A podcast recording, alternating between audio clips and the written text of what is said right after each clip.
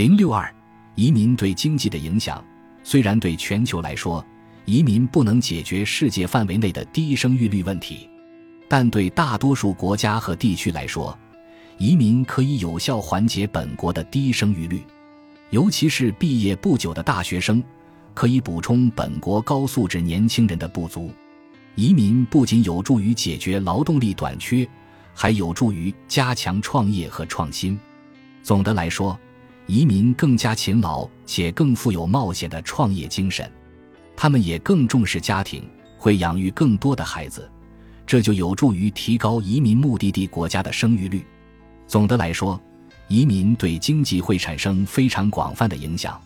首先，移民能够有效地增加内外部交流。也许有人会说，一个国家不需要依靠移民来补充人口。而可以通过与大国进行贸易来实现规模经济。的确，贸易开放是实现创新和经济效率的重要因素，所以才有越来越多的国家加入 WTO、欧盟等组织。然而，进口货物与进口能够制造货物的人仍有很大不同，因为这些人可以融入当地社群之中，开办企业、纳税以及参与选举。尤其当移民是接受过高等教育的高科技人才时，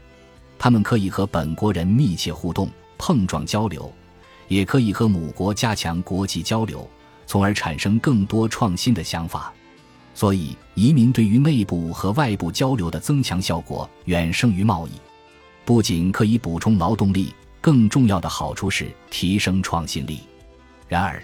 移民接收国的选民通常认为移民会产生很多问题，从而引发众多争议。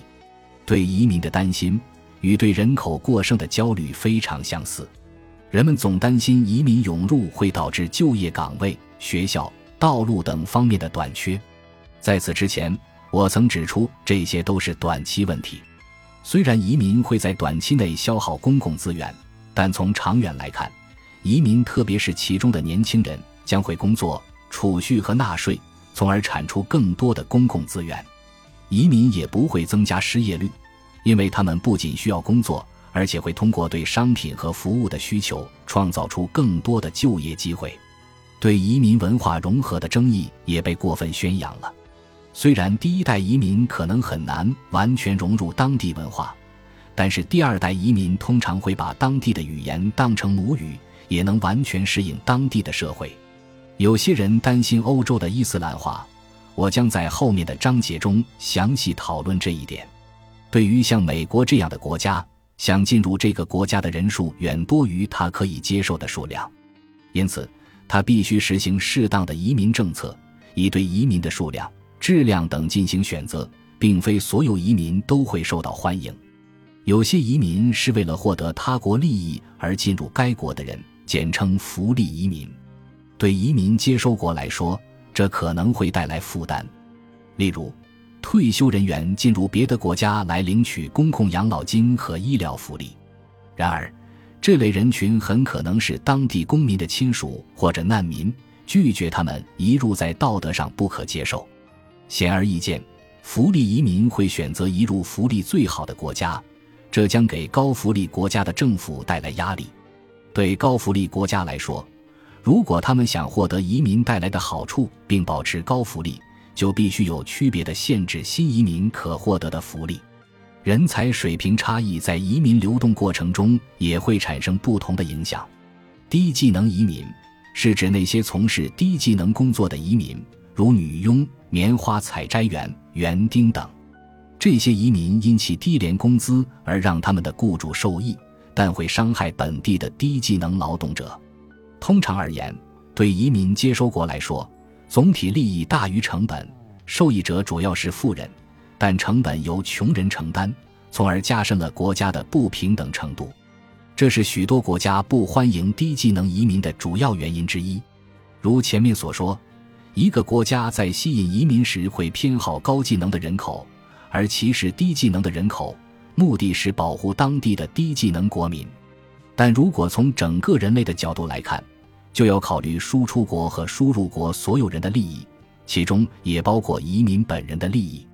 这种移民的全局效益计算和国家内部迁徙的逻辑类似。对一个发展中国家的农民工来说，搬到大城市生活比待在乡村要好得多，而且这可能是摆脱贫困的唯一途径。此外，当一个农民搬到城市以后，其他留在村里的农民也会受益，因为留下的农民可以耕种更多的农田。发展中国家的内部移民是减少贫困和收入不平等的重要渠道。因此，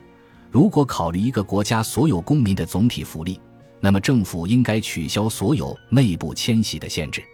基于同样的逻辑，全球最好的扶贫计划是联合国要求所有国家都开放边境。以使各国国民自由移民，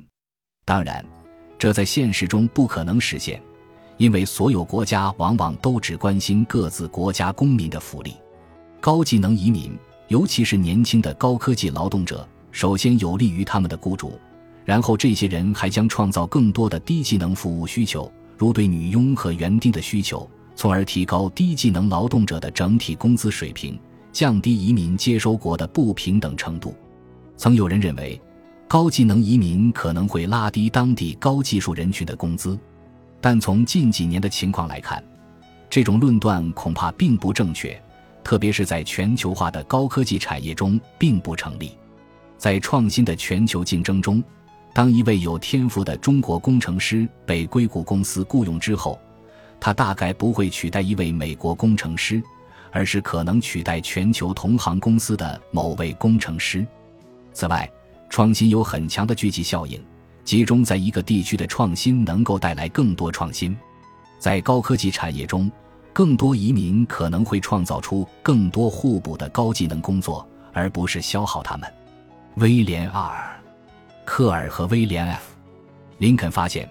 高技能移民对本土高技能劳动力人群没有负面影响。十二，大多数国家都有吸引高技术移民的政策。美国已经建立了自己的创新中心，在吸引高技术移民方面具有巨大的优势。例如，在印度最好的工程学校的毕业生中，有百分之五十的人都前往美国工作或攻读研究生。美国吸引全球顶尖人才的能力令其他国家羡慕，但是这种优势没有充分发挥出来。美国的 H-1 工作签证的配额限制。使得高技能移民需要很长的等待时间。事实上，美国政府最好的政策应该是接收所有拥有工程和科学学位的人。